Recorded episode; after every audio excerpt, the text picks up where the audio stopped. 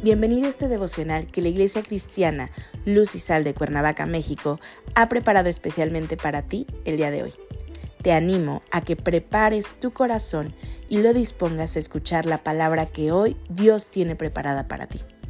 ¿Listo? Vamos a comenzar.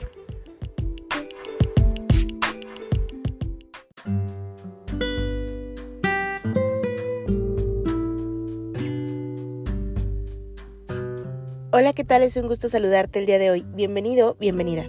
Recuerda que estamos en nuestra serie devocional Palabra que Transforma, que la Iglesia Cristiana Luz y Sal de Cuernavaca, México, ha preparado especialmente para ti. Nuestro tema de hoy es Morir para vivir. Hoy te voy a pedir que tomes tu Biblia y me acompañes al libro de Colosenses capítulo 3, versículo 5. La palabra de Dios dice, Haced morir, pues, lo terrenal en vosotros, fornicación, impureza, pasiones desordenadas, malos deseos y avaricia, que es idolatría. Dios te ha llamado a obediencia. La antigua naturaleza, tu viejo yo pecador, ha quedado atrás. Eres llamado a escuchar y leer la palabra de verdad, la palabra de Dios que transforma. Cuando pecas, es porque dejas que la carne y tus deseos te dominen. Como hombre o mujer carnal, dejaste por muchos años que esa antigua naturaleza estuviera gobernando tu vida. Y lo mismo te alejaba de la presencia de Dios. A los deseos carnales que gobernaban tu vida, la Biblia les llama concupiscencias, que son los deseos carnales exacerbados para satisfacer la carne y que posiblemente muchos años viviste de esta manera. Pero hoy ya no eres más ese hombre, esa mujer te has acercado a la obra de Jesús en la cruz. Ese sacrificio que realizó fue para que naciera en ti una persona renovada por las buenas nuevas del Evangelio, por la palabra de Dios. El Señor está construyendo tu nueva vida, la vida espiritual que ahora vives como cristiano. De manera que debes atender la palabra, conocerla y ponerla en práctica en tu vida. Pero no te preocupes, no estás solo para luchar contra los deseos pecaminosos de la carne. Hoy eres una persona libre de culpa y de pecados por la promesa del Señor, de que todos aquellos que creyeran en el nombre de Jesús serían salvos, serían renovados y serían apartados del pecado. Tristemente, muchos cristianos no se han esforzado por seguir el camino de santidad no se han esforzado por dejar morir a la carne para vivir ahora en el Espíritu.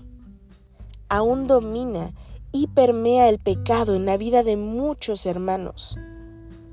Pero un cristiano genuino, un verdadero creyente y discípulo, es sincero y confiesa a Dios los pecados de los que no se puede desprender.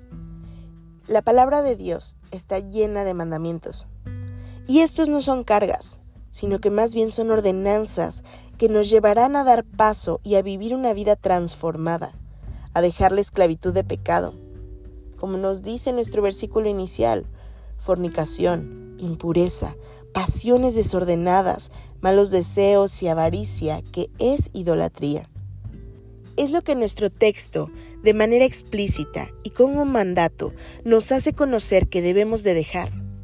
No es una opción, es un mandato que debes entonces de cumplir para que verdaderamente tengas una vida plena. Debemos morir a los deseos de la carne para vivir la vida espiritual. Esta es la palabra que transforma.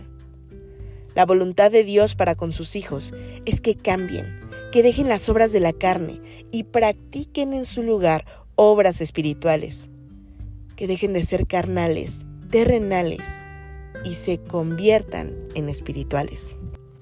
Acompáñame a orar. Padre Celestial, en el nombre de Jesús, gracias te doy, Señor, por tu amor. Gracias, Padre, porque me llamas a renovar, Señor, a renovar mi mente, a renovar mi corazón.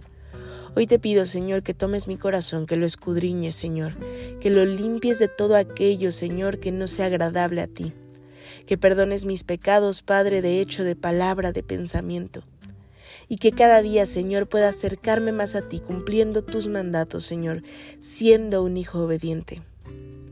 que pueda testificar de verdad tu nombre, Señor, y que mi vida sea un reflejo de ser un discípulo tuyo.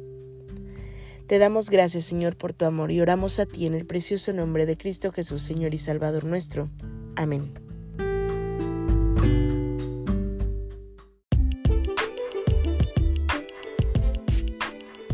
Ha sido un placer compartir contigo la palabra el día de hoy.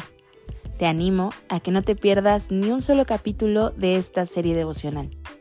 Nos vemos el día de mañana. Y recuerda, conecta con Dios.